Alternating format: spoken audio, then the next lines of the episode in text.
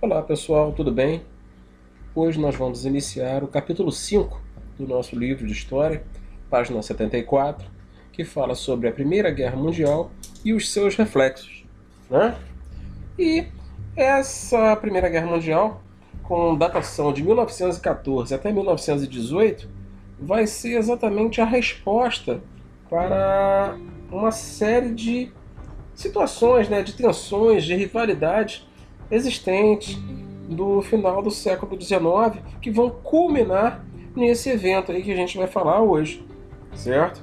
Então vamos iniciar a atividade agora, página 74, ok? Pegar livro, caderno e fazer as anotações. E eu coloquei esse PowerPoint aqui para a gente ir acompanhando por aqui também, né? Fazendo aí uma comparação com o nosso livro dos fatos.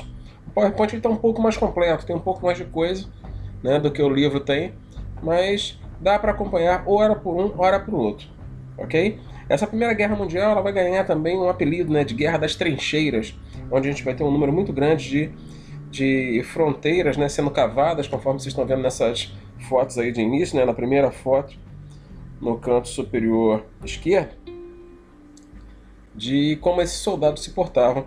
Há bem pouco tempo atrás nós tivemos um filme também, em 1917, que foi até vencedor de alguns Oscars, né, agora no ano de, de 2019, que retrata um pouco aí a situação dessa primeira guerra mundial, desse primeiro conflito de característica mundial que a humanidade passou por ele.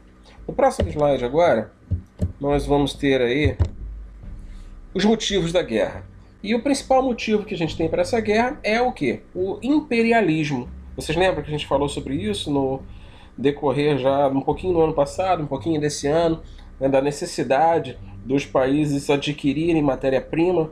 Então a gente vai ter aquele famoso congresso, né, o Congresso de Viena, onde ele faz uma divisão do mundo para os europeus. E essa divisão vai envolver dois territórios: o território é, africano e o território asiático.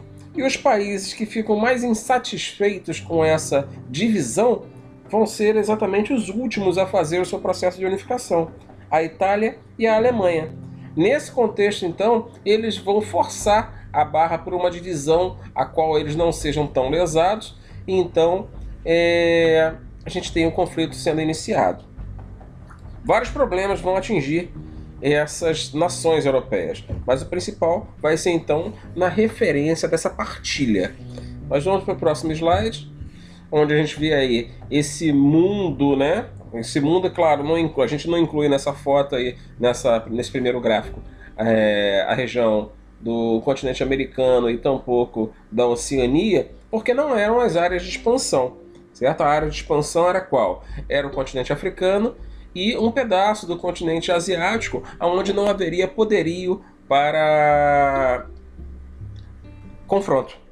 Então por isso que você vê aí é, a região como China, Turquia, Arábia, né, que fazia parte do Império Turco-Otomano, Pérsia, Afeganistão, o próprio Império Russo, que são regiões que a princípio não estariam fazendo parte dessa, dessa divisão do mundo, dessa partilha. Porém, o Japão e a Coreia, eles vão, em vez de serem invadidos, eles vão fazer também é, parte desse processo aí de invasão, que vocês lembram do imperialismo, onde eles tentam tomar e tomam durante um determinado período a região da Manchúria, na China certo? Então vocês têm aí é, as legendas com as cores referentes, né? As colônias da Bélgica, né? Colônias francesas, colônias alemães, espanholas, inglesas, portuguesas, italianas, japonesas e holandesas. Lembrando que a parte das colônias portuguesas e espanholas é, elas já eram colônias do período desde as grandes navegações do século XVI, certo? Eram regiões que ainda estavam em poder dos é, dos países ibéricos. Ok? Então, nessa página aí agora, nesse novo slide, nós temos aí Após a unificação, a Alemanha tornou-se um poderoso concorrente econômico e industrial para a Inglaterra e França. Sim, as indústrias alemãs vão ser indústrias que vão ganhar muito né, na questão aí de produção elas vão ter aí um nível de produção muito alto, eles vão ter um requinte da sua indústria, certo? Indústrias é, como é que a gente pode dizer, com um alto rigor tecnológico, que vão ser os concorrentes ferrenhos da Inglaterra e da França. E com o advento então da Alemanha se tornando uma potência, o crescimento econômico dela vai ser muito grande. Então, ela se unifica em 1870 e já no início do século XX, 1900, 1901, ela já está concorrendo de igual para igual com a Grã-Bretanha, né? com a Inglaterra. Então a gente vai ter um início aí dessas rivalidades. Vão ser três grandes rivalidades: a anglo-alemã, ou seja, da Inglaterra com a Alemanha, que vai ser que vai acontecer por causa da competição industrial e comercial, a franco-alemã por causa daquela região lá da Alsácia e Lorena, que vocês lembram que a Alemanha toma da França, né? Então a gente vai ter a questão do anti-germanismo e a austro-russa, porque a Rússia desejava desde sempre dominar o Império Turco-Otomano, né, a fim de obter uma saída para o Mar Mediterrâneo e também controlar a Península Balcânica, a região ali próxima à Grécia. Ok? Esse aí é um cartaz, né, é, a revanche contra os alemães, sendo relembrada pelas principais revistas francesas, mais uma vez batendo na questão da tomada de Alsácia e Lorena, né, território de Alsácia e Lorena no sul da França. É... Aqui um mapa do Império Austro-Húngaro, né, envolvendo aí, claro, as regiões da Áustria e da Hungria, fazendo fronteira com a Alemanha, Itália, o próprio Império Russo, Romênia, Bulgária e Sérvia. E agora nós vamos entrar na fase que a gente chama de paz armada, que enquanto se organizavam né, em blocos rivais, essas principais potências europeias vão começar uma desenfreada né, corrida armamentista, adotando o serviço militar obrigatório, criando novas armas. Eles vão passar a produzir armamento e munição em quantidades cada vez maiores. A situação vai permanecer nesse equilíbrio dedicado né, por anos. Esse período vai ser chamado de paz armada, que a gente, quando vai tratar outros assuntos do período da própria, é, do próprio imperialismo, a gente fala da Belle Époque. Né? Enquanto está todo mundo é, é, mostrando um mundo perfeito, esses países já pensando nessa briga territorial estão produzindo, arma, produzindo armas em grande escala. O primeiro grande combate que nós vamos ter aí vai ser a questão marroquina, em 1880, né? onde o Marrocos, localizado numa posição estratégica, né? no, lá no biquinho da África, é, quase colado com Portugal, e é, a França e a Inglaterra vão assinar um acordo no qual a França dava aval para os ingleses dominarem o Egito, e em troca disso ela obtinha o apoio britânico para controlar o Marrocos. Isso vai causar uma reação da Alemanha que buscava já nessa época ampliar seus territórios, é, seus domínios né, na região. A crise vai ser resolvida em 1906 na Conferência de Algeciras, na qual eles vão reconhecer os interesses franceses e vão garantir também os dos alemães no mesmo país. Então, Marrocos vai ficar sendo aí uma região que vai ter domínio francês e alemão. A Alemanha não se conformou e em 1911 ainda ela vai é, ter novos conflitos com a França e para evitar a guerra, a França vai conceder à Alemanha uma parte bem grande do Congo francês. Um dos principais focos de atritos né, na região dos Balcãs, entre as potências europeias, vai ser ali a Península Balcânica, né, onde se chocava o nacionalismo da Sérvia, que era apoiada pela Rússia, e o expansionismo da Áustria, aliada da Alemanha. Em 1908, a Áustria vai anexar a região da Bósnia-Herzegovina, ferindo então né, os interesses da Sérvia, que pretendia criar ali naquela região a Grande Sérvia, incorporando aquelas regiões habitadas por todos os povos eslavos. Então isso mais uma questão, que vai ser seguida de quê? Do atentado de Sarajevo. Né? No dia 28 de junho de 1914, na cidade de Sarajevo, na Bósnia, o herdeiro do trono austro-húngaro, o arquiduque Francisco Ferdinando, foi assassinado juntamente com sua esposa. E o responsável por esse atentado foi um estudante sérvio, Gavrilo Príncipe, membro de uma organização nacionalista chamada União ou Morte, cujo braço armado era o grupo terrorista Mão Negra. Conforme vocês veem nessa, nessa gravura, né, esse acontecimento foi o estopim para a eclosão da guerra. A Áustria vai culpar a Sérvia pelo assassinato e ele declarou guerra. A Alemanha se declarou solidária com a Áustria né? e, por sua vez, a Rússia vai apoiar a Sérvia. Finalmente, então, a França e a Inglaterra vão declarar guerra à Alemanha e dava-se início, então, a esse grande conflito. Então, de um lado, nós tínhamos a Sérvia, que estava junto de quem? Da Alemanha, e do outro lado, nós tínhamos a França, a Inglaterra, que vão declarar guerra junto dela. Então nós temos a, a, a, guerra iniciada e essa guerra vai ser dividida em três fases. A primeira fase é a guerra de movimento, que vai durar de agosto a novembro de 1914 e vai ser marcada por um intenso movimento de tropas. A Alemanha vai fazer o Plano Schlieffen, que consistia em concentrar suas forças militares no ataque à França, para depois enfrentar a Rússia. Ou seja, ela se preocupava primeiro com o seu lado esquerdo e depois ela partiria para o lado direito. Né? Certo de que venceria a guerra em pouco tempo, o exército também alemão vai invadir a Bélgica, o que via, vai violar a neutralidade da Bélgica, né? e depois de tomar, eles vão penetrar ainda no território francês. Esse então vai ser o pretexto para a Inglaterra declarar guerra à Alemanha, com uma ofensiva russa também na frente oriental. Entretanto, vai obrigar o general alemão Moltke a uma divisão de forças. A França vai se salvar do fulminante ataque alemão na famosa Batalha do Marne, em 1914. Conforme vocês veem aí, nós temos aqui a Alemanha, certo? A Bélgica lá em cima, lá próximo da Holanda, que nessa época era chamada de Países Baixos, a invasão da Polônia, a questão da Rússia também invadida e a Alemanha invadindo. Ao sul nós temos a questão da Romênia, a mais ao sul a questão da Península Balcânica, onde vocês veem aí a Sérvia, aqui, né? E a Albânia. O único país neutro nesse conflito todo está quem aqui? A Suíça, quietinha aqui, entre França, Alemanha e Itália, certo? Aí nós temos aí os grandes nomes desses eventos, né? Douglas Haig, pela Força Expedicionária Britânica, Joseph Joffre, também francês, Bismarck, conhecido como chanceler de ferro, lá em cima pela questão alemã, nós vamos ter o czar Nicolau II no poder nessa época aí.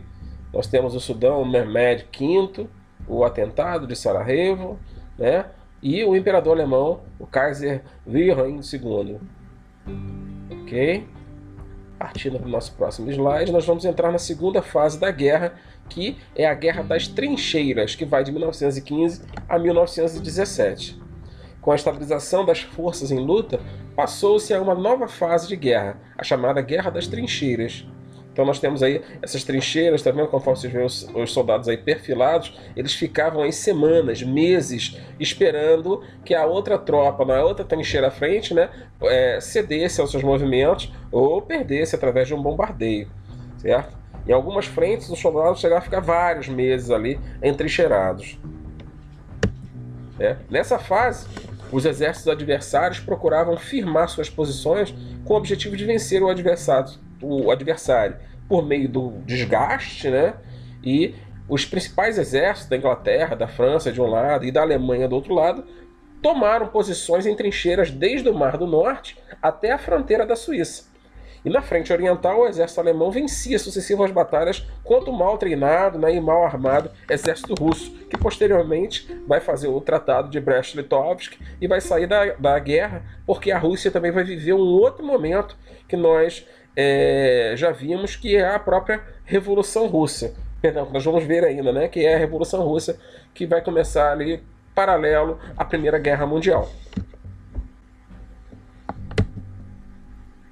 Aí um soldados, né, mostrando eles saindo das, das trincheiras para tentar tomar a trincheira à frente, era exatamente onde estava o maior risco deles serem alvejados pelos adversários, né, do, na outra trincheira.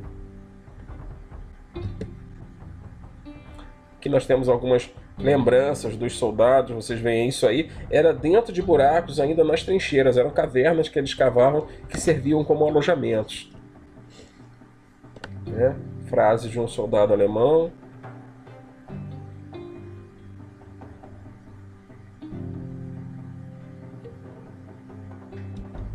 Aqui de um soldado inglês, um soldado francês.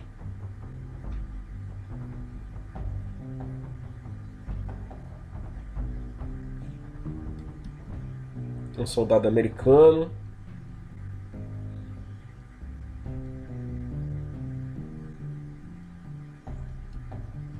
E aqui são os armamentos que vão ser utilizados nessa primeira guerra.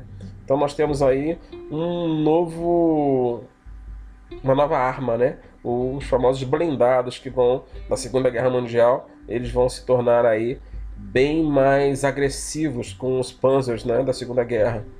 Foi construído pelos alemães. Gases tóxicos vão ser utilizados, metralhadoras, granadas, né, e a própria aviação, motivo de extremo desgosto posteriormente para o nosso querido Santos Dumont. Né? Os aviões eram biplanos, carregavam três tripulantes, geralmente, é, armados com metralhadoras, bombas. Né? Outro tipo de arma aérea também era o dirigível, que ainda era um pouco usado, porém era extremamente perigoso, porque o dirigível, para se manter no alto, ele era inflado com gás hélio, né? então qualquer tipo de, é, é, de tiro nele ele explodia também. Então era uma coisa um tanto quanto perigosa para ambos os lados. Outros armamentos nós vamos ter ainda os lança-chamas, submarinos e encoraçados, né? que os alemães tinham bastante. Aí nós temos algumas fotos mostrando esse tipo de, esses armamentos aí.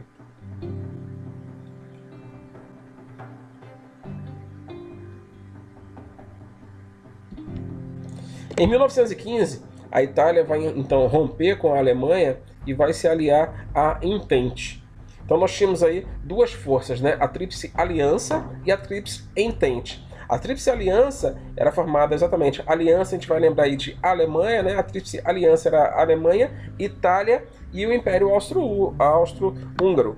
E a Tríplice Entente nós vamos ter a França, a Inglaterra e a Rússia. A Rússia vai sair de cena depois, e quem vai entrar no lugar da Rússia? Vai ser os Estados Unidos da América. Então, os Estados Unidos vão entrar na guerra no momento que a Europa já está muito fragmentada, já tinha sofrido bastante.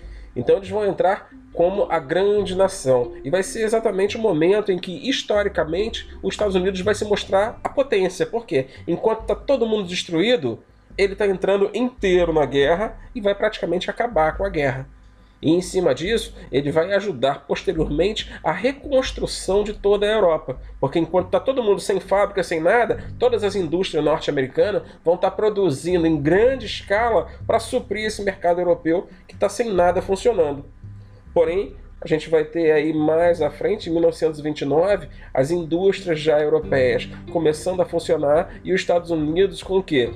Com a produção grande demais sem ter quem consumir. É onde vai acontecer o famoso crash da Bolsa de Nova York. Mas isso a gente vai ver um pouco mais à frente. No início de 17, a Alemanha decidiu adotar a guerra submarina. Qualquer navio encontrado em águas territoriais inimigas seria afundado. Então, nesse momento, eles vão afundar inclusive alguns navios na costa brasileira. Né? No dia 7 de maio, um submarino alemão torpedeou o navio de passageiros inglês Lusitânia na costa irlandesa, provocando a morte de 1.198 pessoas, entre as quais 128 cidadãos norte-americanos, o que vai servir de pretexto para a entrada dos Estados Unidos na guerra em 1917.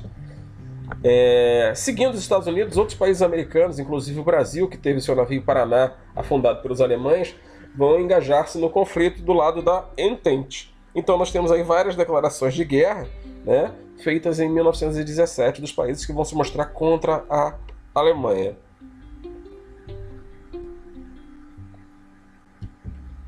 Em virtude da paz selada né, com os russos, os alemães deslocaram suas tropas para a frente ocidental, ou seja, eles já sabiam que os russos não iriam brigar com eles, eles jogaram todas as suas forças para o lado francês e vão lançar uma poderosa ofensiva, né? apoiada pela aviação e pela artilharia pesada no início de 18.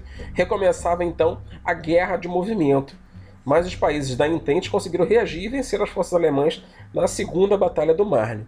Assim, graças à superioridade econômico-militar dos aliados, paulatinamente as potências centrais foram sendo derrotadas e em novembro de 1918 o próprio Kaiser Guilherme II vai renunciar refugiando-se na Holanda. O novo governo social-democrata da Alemanha assinou o Amistício de Compiègne, finalizando então a Primeira Guerra Mundial. Simplesmente isso? Não. Nós vamos ter aí uma série de retaliações feitas ao governo alemão, uma série de tratados. Né? Então, encerrado esse conflito, os países vitoriosos vão se reunir na França, no início de 19, no famoso Palácio de Versalhes, para definir esse mundo pós-guerra. tendo a liderança do Woodrow Wilson, né, dos Estados Unidos, do George, da Inglaterra, Lloyd George, e do Clemenceau, da França, é, eles vão fazer o Tratado de Versalhes.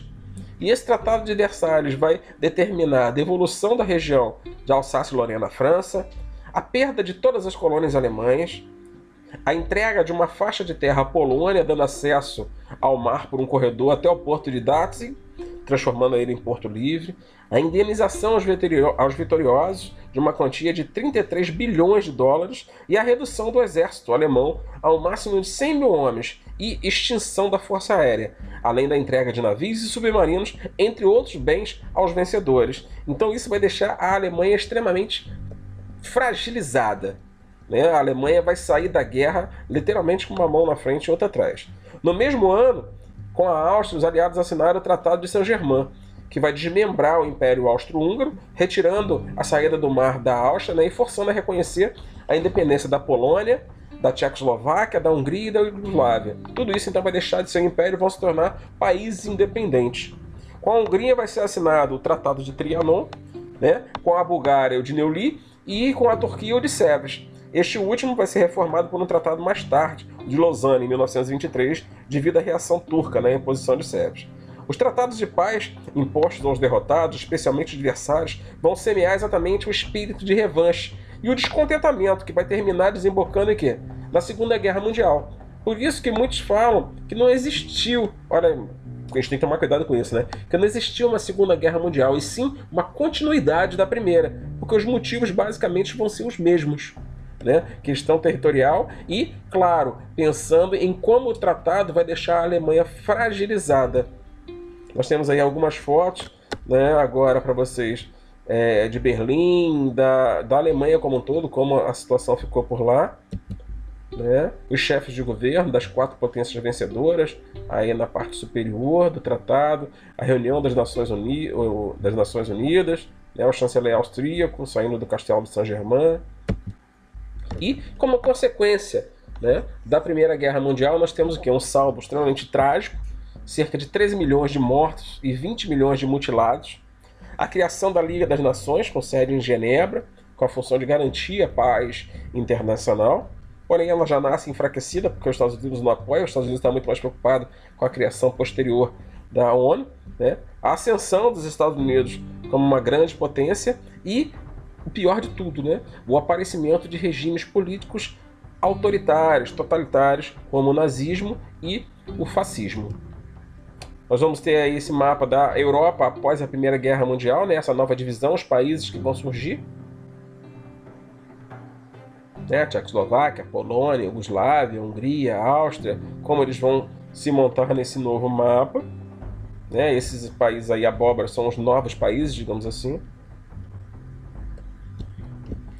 E por hoje é isso, pessoal. Eu espero que tenha sido engrandecedor para vocês como foi para mim ok? Vamos fazer os exercícios que tem no capítulo, como de costume, todos eles. E qualquer dúvida, vocês sabem onde me achar. Fiquem bem e se cuidem.